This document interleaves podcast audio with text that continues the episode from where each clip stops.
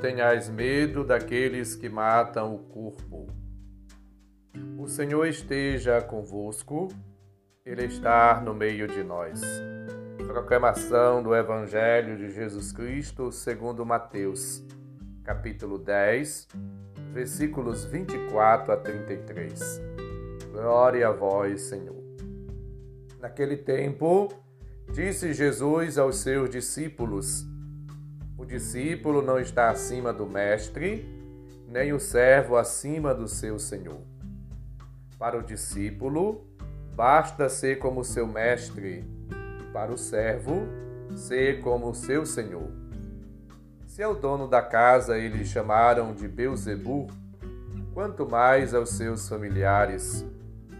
Não tenhais medo deles, pois nada há de encoberto que não seja revelado, e nada há de escondido que não seja conhecido. O que vos digo na escuridão, dizei-o à luz do dia. O que escutais ao pé do ouvido, proclamai-o sobre os telhados. Não tenhais medo daqueles que matam o corpo, mas não podem matar a alma. Pelo contrário, temei aquele que pode destruir a alma e o corpo no inferno. Não se vendem dois pardais por algumas moedas? No entanto, nenhum deles cai no chão sem o consentimento do vosso Pai. Quanto a vós, até os cabelos da cabeça estão todos contados. Não tenhais medo. Vós valeis mais do que muitos pardais. Portanto, todo aquele que se declarar a meu favor diante dos homens, também eu me declararei em favor dele diante do meu Pai que está nos céus. Aquele, porém, que me negar diante dos homens, também eu negarei diante do meu Pai que está nos céus. Palavra da salvação. Glória a vós, Senhor. Estamos percorrendo as orientações que Jesus faz aos discípulos no capítulo 10 do texto de Mateus. As exigências da missão são extremas. Podem incluir, inclusive, a perseguição, a morte. Jesus, portanto, por três vezes usa a expressão não tenhais medo, que ocorre em toda a Bíblia 366 vezes. Jesus a repete como um imperativo, como um convite aos discípulos a enfrentarem as intempéries, as dificuldades, os momentos de dor, de sofrimento, de provação, de perseguição, assim como ele o fez. Ele convida-nos a todos, discípulos e discípulas, no hoje da nossa história, a confiar sempre nele para sempre vencer na unidade com Ele. E ele diz: é preciso que todos nós tenhamos consciência que nada há e existe, ou que esteja velado agora, que não venha a ser revelado. A astúcia do mal parece escondê-lo, mas o mal deve ser destruído, revelado, manifestado, apagado da história.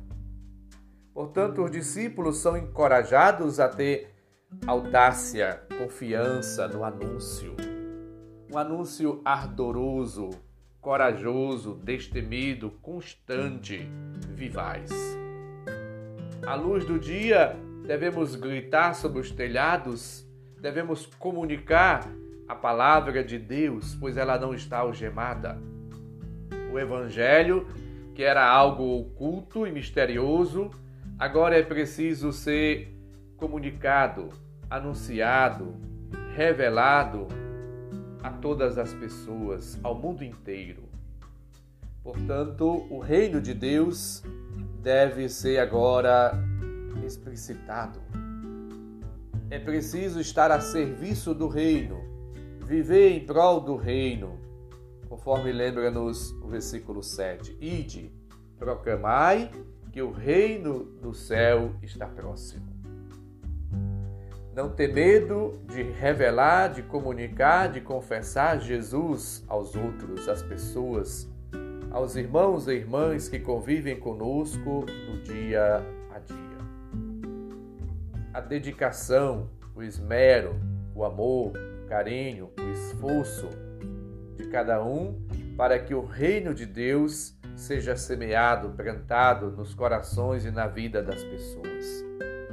O Evangelho, portanto, mostra-nos a importância de viver como discípulos e discípulas de Cristo, anunciando o Evangelho de maneira corajosa e coerente, na certeza de que o Senhor está com aquele que anuncia o Evangelho, comunica o Evangelho, prega a boa nova. Conforme Mateus 28, 19 seguintes. Eis que eu estou convosco até os fins dos tempos. A companhia de Cristo liberta o discípulo do medo da morte e leva-o a olhar para além dela. Em Cristo, a morte foi destruída e a vida triunfou. É digna de festa a palavra, lembra-nos 2 Timóteo 2,11 seguintes. Se mantivermos firmes, reinaremos com ele. Se o negamos, também ele nos negará. Se formos infiéis, ele permanecerá fiel, pois não pode negar-se a si mesmo.